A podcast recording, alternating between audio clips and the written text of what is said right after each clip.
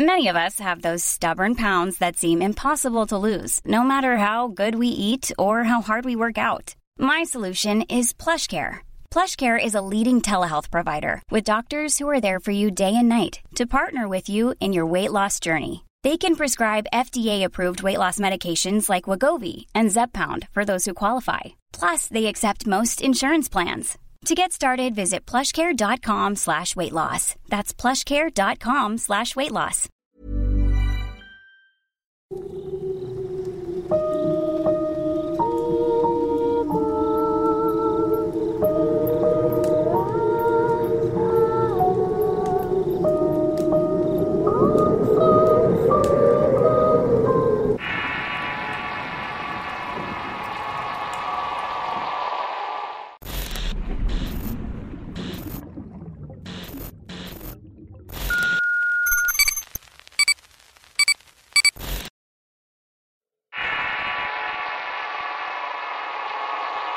El armario.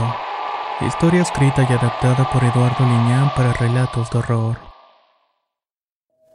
Mi nombre es Said y actualmente vivo en el puerto de Marsella, en Francia. Soy montacarguista y he trabajado ahí desde que escapé del horror siendo todavía muy joven. Para que puedan entender mi historia, debo remitirme a una época en que mis padres y mis hermanos llegamos a Francia como inmigrantes desde Argelia. Al ser musulmanes y de color tuvimos muchos problemas de discriminación. Y qué decir de la amenaza de repatriación que era constante a cada paso que dábamos en ese país tan extraño. Llegamos con muchas ilusiones y una promesa que le habían hecho a mi padre de acomodarlo en un empleo. Su primo Hassan estaba colocado como comerciante en uno de los barrios lujosos de París, o por lo menos eso era lo que contaba. Fue tan convincente que mi padre no le importó llevarnos hacinados en un barco hasta las costas de Francia. Desfallecimos, pero finalmente lo logramos. París era nuestro destino y pensaba que era una ciudad moderna donde no había pobreza. Pero a medida que nos adentrábamos en las calles en tanto viajábamos en el tren, era lejos de lo que había imaginado. La zona en donde íbamos a quedarnos era un barrio popular de construcciones grises. Estaba algo alejado del mítico glamour que muchas veces había visto en revistas sobre la ciudad. Era una tarde de otoño cuando llegamos y estaba lloviendo, dándole un aspecto un tanto romántico a la miseria de las calles. Todo eso se mezclaba con el hedor a pobreza que se percibía apenas salías de la estación del tren. Teníamos que vernos con el primo de papá en un barrio al norte conocido como Saint Denis. Esos edificios de departamentos interminables parecían verdaderos laberintos por donde teníamos que pasar. Lo hacíamos en medio de basura y algunos jóvenes que nos miraban amables pero nos despreciaron de inmediato por la pobreza que cargábamos. O tal vez era por el color de nuestra piel, la verdad es que no lo sé realmente. Pero cuando llegamos al edificio donde nos quedaríamos, el hedor pobredumbre y miseria me castigó la nariz. Ese olor iba a ser mi compañero por varios años hasta que pude escapar de París para irme a Marsella. Al llegar al departamento las cosas no fueron mejor. Allí estaba el primo de papá que era también musulmán, pero se notaba mejor vestido con joyas en su cuello que le daban cierto respeto. A lengua se notaba que no andaba en cosas lícitas. A eso arrastró mi padre, a ser abatido por la gendarmería cuando lo descubrieron rompiendo la ley. Pero este no es el motivo de esta historia. El departamento era amplio a comparación de la casa donde vivíamos en Argelia. Tenía tres habitaciones pequeñas y una sala cocina donde mi madre tuvo que adaptarse para cocinar como ella acostumbraba. No sé si fueron los cambios o la impresión de sentirme en ese lugar ajeno que experimenté algo bastante extraño. Apenas entré en el cuarto donde nos íbamos a quedar mis hermanos y yo. El primo de papá nos apoyó en muchas cosas como muebles, comida y dinero que ocupábamos para sobrevivir. De escuela ni hablar porque no podíamos ir por nuestra posición migratoria. Así que nos ocupamos de diversas cosas para aprender el idioma y las costumbres de los barrios bajos. Y por supuesto defendernos de un mundo depredador en donde el más débil siempre sucumbía. Conforme pasaban los días a mi papá le estuvo yendo mejor. Nosotros disfrutábamos de esos frutos sin saber realmente cómo los estaba obteniendo. Solo mi mamá a veces le reprochaba cosas, pero nosotros mirábamos para otro lado, o nos poníamos a jugar en la consola de videojuegos. Casi sin darnos cuenta, mi hermano menor Ahmed empezó a manifestar su temor. Nos empezaba a contar historias que en un principio le atribuía a los cambios y la situación difícil que estábamos pasando. De ser un niño alegre todo el tiempo y a pesar de la adversidad cambió por uno más retraído y serio. El temor a algo desconocido se reflejaba en sus grandes ojos color negros. Y al ser el más pequeño los demás hermanos no le poníamos atención. Mis padres tampoco lo hacían por estar con sus propios problemas. Ahmed comentaba que sentía miedo de la cosa que estaba en el cuarto donde mi papá guardaba los encargos del primo. Afirmaba que muchas veces cuando veía televisión o comía algo en la cocina podía ver cómo la puerta se abría sola, mostrando entonces la oscuridad del interior. Pero a veces notaba un par de destellos a los que decía los ojos de Iblis, un término que nuestros abuelos nos enseñaron cuando nos hablaban sobre Dios y el diablo. Este último era un ser carente de bondad para la humanidad y le decían Iblis. Eso era lo que mi hermano pequeño miraba en su inocencia. Nosotros por supuesto nos burlábamos de sus miedos y le hacíamos ver su suerte. Mi madre lo reprendía por decir mentiras y a partir de ahí desarrolló una inseguridad. Una que lo hacía evitar pasar por esa habitación que siempre estaba cerrada con seguro. De ahí que no creyéramos en sus historias. Pero una noche las cosas comenzaron a ponerse densas. Mientras todos dormíamos en la habitación, mi mamá miraba la televisión. Lo hacía siempre que esperaba a mi padre llegar y esa noche no lo había hecho todavía. No puedo explicar qué sucedió esa noche con claridad, pero recuerdo estar soñando viendo que mi pequeño hermano intentaba despertarnos. Él estaba asustado pero no sabía por qué. Ese lugar entre la realidad y el sueño era lo que estaba experimentando en el momento que lo vi salir del cuarto para ir al pasillo. Quizás buscando a mi mamá y después los gritos desesperados hasta que entró de nuevo en la habitación. Se fue a acurrucar directamente con nosotros. Yo veía todo sin poder moverme o reaccionar. Era como si tuviera una parálisis y ya había leído sobre esos temas. Supuestamente es cuando estás entre despierto dormido sintiendo la realidad a tu alrededor. Eso era lo que me estaba sucediendo. Luego escuchaba los sollozos de mi hermano y su voz infantil tratando de orar pidiendo que Iblis no se lo llevara.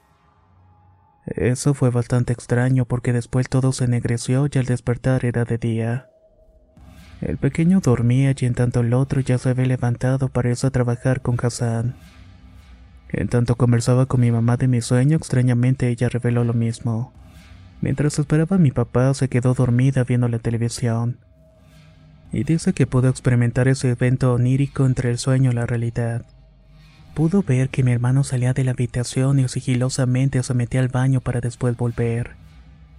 Pero antes la puerta del otro cuarto se abrió revelando que alguien estaba en el interior. Luego unas voces y después el grito asustado que llevó a mi hermano a meterse al cuarto. Mi mamá decía que en ese sueño pudo ver lo que estaba detrás de la puerta. Era alguien que la miraba con detenimiento para después cerrar la puerta rápidamente. Lo más extraño es que todo estaba cerrado, incluidas las ventanas que habían allí. Además, el departamento estaba en un quinto piso y era imposible que alguien se pudiera meter.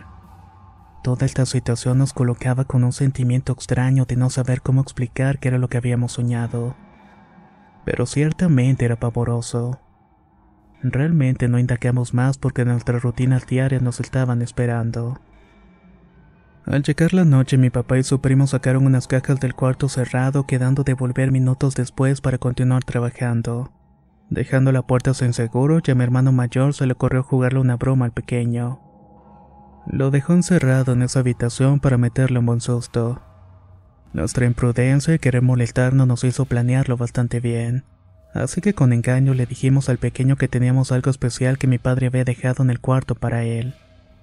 En tanto mi madre preparaba la cena y entre risas cómplices lo metimos en la habitación para después apagar la luz y correr a cerrar la puerta.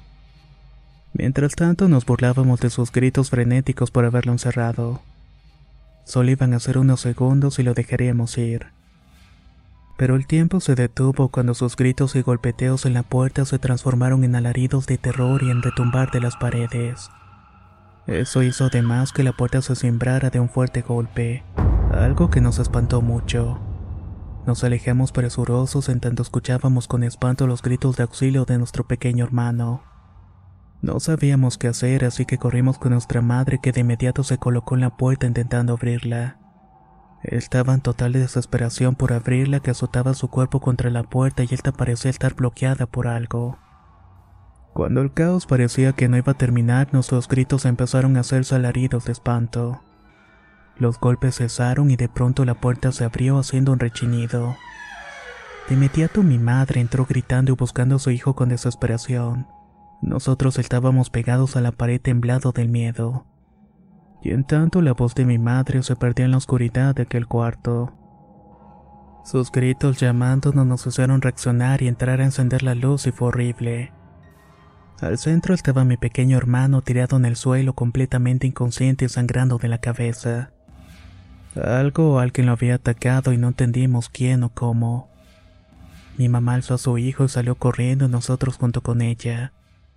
No quería quedarme atrás y pensaba que de un momento a otro la luz apagaría y la puerta se cerraría para dejarme dentro en la oscuridad. Antes de salir escuché un ruido bastante raro que me llamó la atención. Fueron escasos segundos en los que volteé mientras iba corriendo. Ahí me di cuenta que al fondo estaba lo que parecía ser un armario. Sus amplias puertas abiertas me mostraron algo en esa negrura que estaba en su interior. Parecía una persona, sin embargo su aspecto fue lo que verdaderamente me inquietó de sobremanera. Su piel era grisácea, muy delgada y esos ojos de locura resaltaban mirándome con violencia. Al contemplar mi temor, sonrió con una amplia sonrisa de blancos dientes. No sé cuánto tiempo me quedé pasmado viendo aquella figura, pero al sentir la mano callosa de mi papá jalándome hacia la luz y ver su cara impaciente me hizo sentir a salvo. En la sala estaban los gritos y las preguntas. Mi hermano seguía inconsciente y muy malherido. En tanto mi padre y su primo gritaban pidiendo respuestas y mi madre no sabía qué responder. Tan solo suplicaba que ayudaran a su pequeño, y entonces se me ocurrió decir que alguien se había escondido en el armario. Eso provocó la ira de mi padre y la de su primo que de inmediato corrieron a la habitación con afilados cuchillos en mano. Estaban dispuestos a dar cuenta de quien anduviera allí. En sus ojos se reflejaba mucho odio, un odio homicida. Antes de entrar en el infierno todos nos quedamos pasmados y casi sin respirar. En ese momento se iba a decidir todo sin saberlo. Mi papá fue quien abrió la puerta haciendo un rechinido y la luz en el interior no revelaba gran cosa. Cajas de vino, objetos de arte y al fondo la puerta del armario que permanecía cerrada.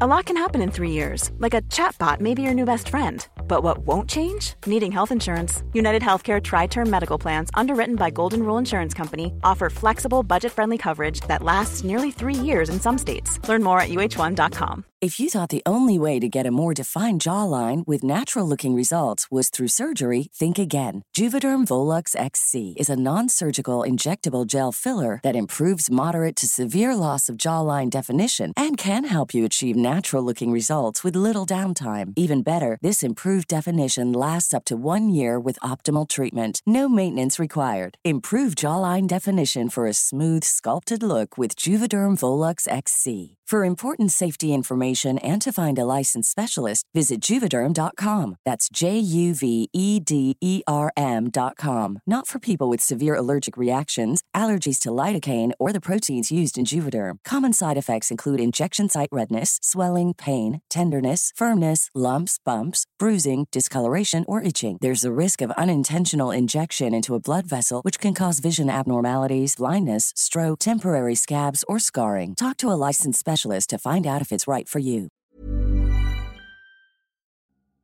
La primavera está aquí, así que es el mejor momento para sacar lo viejo de la rutina y vivir nuevas experiencias, entre ellas nuestros estrenos de terror y hasta una nueva manera de obtener dinero con tus compras gracias a iBota.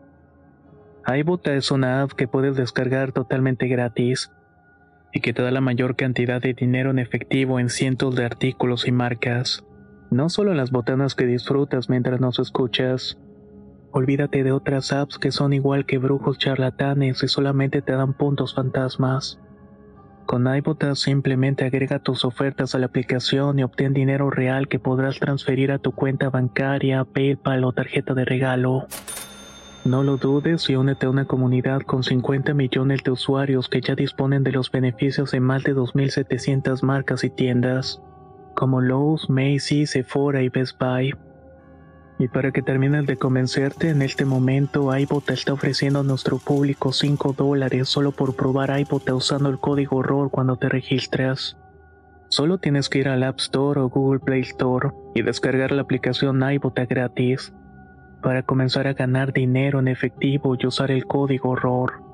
Esto es iBota en Google Play o App Store y usa el código ROR. Aprovecha los nuevos comienzos y corre a descargar la aplicación para ganar más cashback.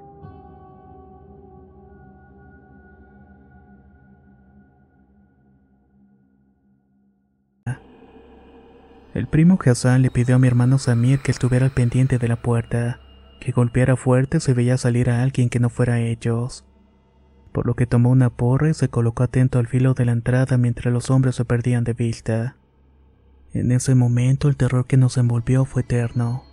Contiene la respiración, estás atento a cualquier ruido extraño y cuando escuchas los gritos de tus familiares, en ese momento se destruye tu mente y espíritu al no saber qué era lo que estaba pasando.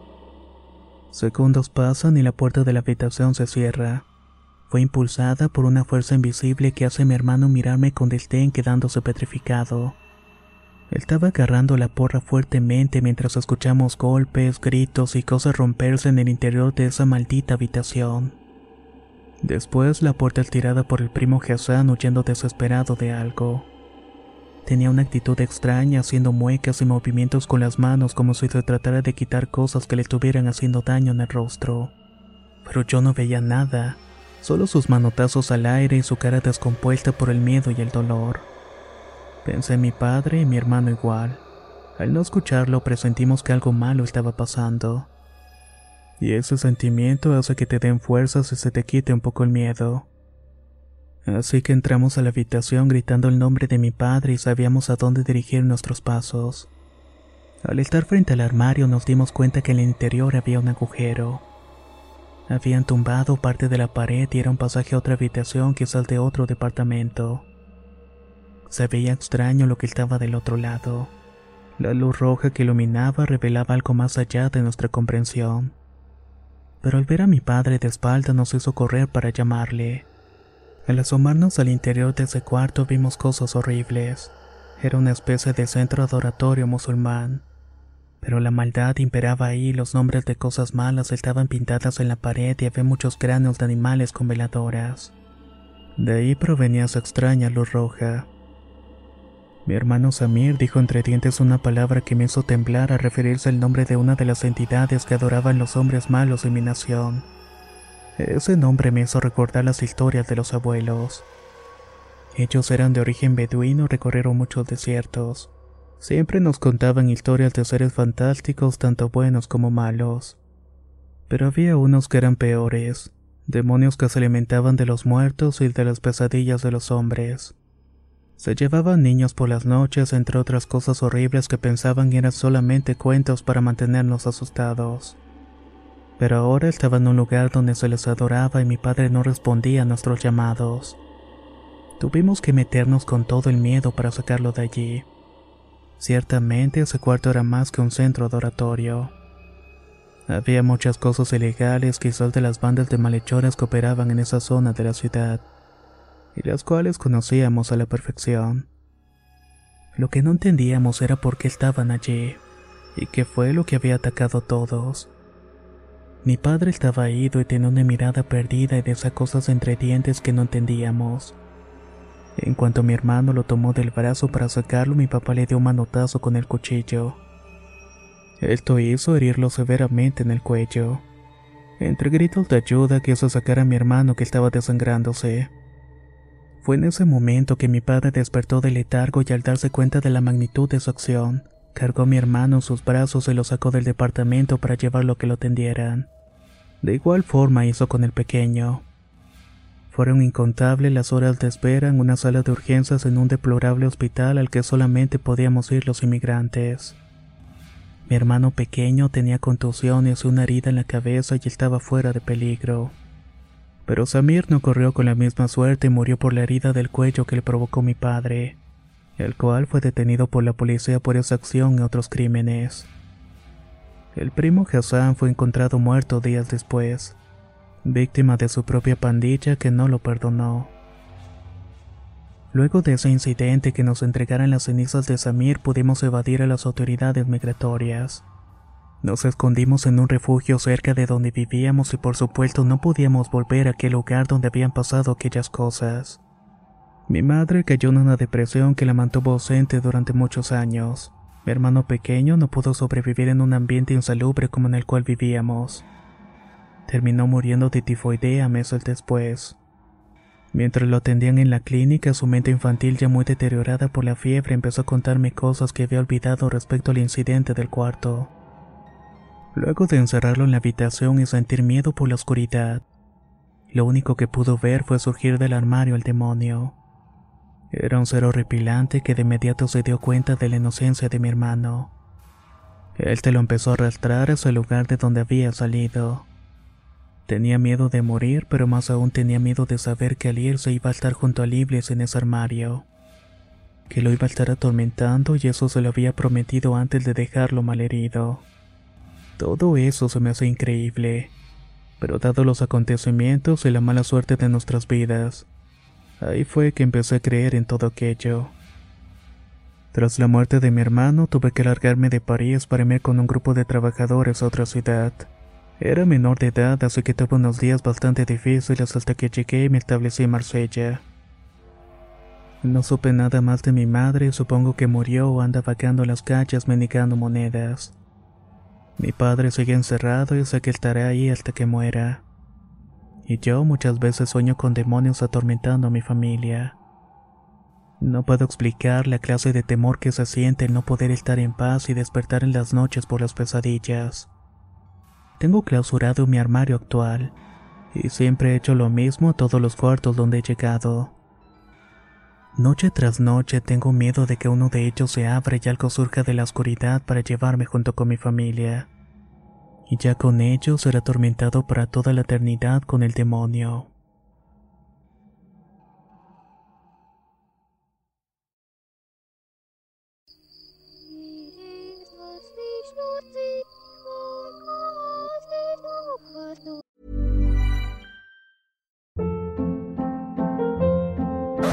Hold up. What was that? Boring. No flavor. That was as bad as those leftovers you ate all week. Kiki Palmer here, and it's time to say hello to something fresh and guilt-free. Hello Fresh. Jazz up dinner with pecan-crusted chicken or garlic butter shrimp scampi. Now that's music to my mouth. Hello Fresh. Let's get this dinner party started. Discover all the delicious possibilities at hellofresh.com. If you're looking for plump lips that last, you need to know about Juvederm lip fillers. With Juvederm Volbella XC and Juvederm Ultra XC, your lip look, whether it's subtle or bold, can last up to one full year with optimal treatment and no additional maintenance. Find a licensed specialist and see if it's right for you at juvederm.com today. That's J U V E D E R M.com. Add fullness to lips in adults over 21 with Juvederm Volbella XC or Juvederm Ultra XC. Do not use if you have severe allergies or a history of severe allergic reactions, or if you're allergic to lidocaine or the proteins used in Juvederm. Tell your doctor if you have a history of scarring or taking medicines that decrease the body's immune response or that can prolong bleeding. Common side effects include injection site redness, swelling, pain, tenderness, firmness, lumps, bumps, bruising, discoloration, or itching. As with all fillers, there's a rare risk of unintentional injection into a blood vessel, which can cause vision abnormalities, blindness, stroke, temporary scabs, or scarring. For full important safety information, visit juvederm.com.